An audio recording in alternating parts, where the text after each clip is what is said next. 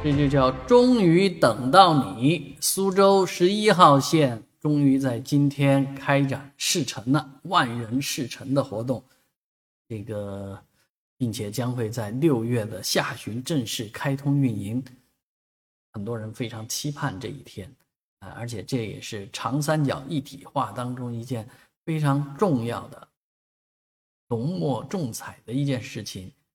那将来呢？苏州还会和无锡串联三号线啊，那必然未来各地方的这个地铁啊、城轨啊都会交融啊。而这个苏州轨道交通十一号线和上海轨道交通十一号线的接驳啊，是一件非常令人兴奋的事情，因为这中间呢，很多地方都是大家呃值得去，甚至于呃。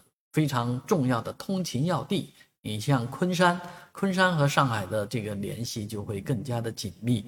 而花桥，花桥这个地方的两城生活的人啊，啊，终于看到了这个曙光啊！这个无论往苏州跑还是往上海跑，都会非常的方便啊。那这个轨交的目前的进展是非常的顺利的。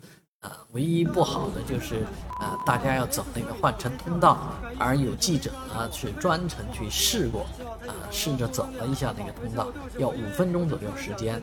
那对于老年人或者行动不便的人，可能要略微长一点。所以这个是有有一点小小的毛病啊。那其实，呃，我都自己在想，为什么不把它们建在同一个站上呢？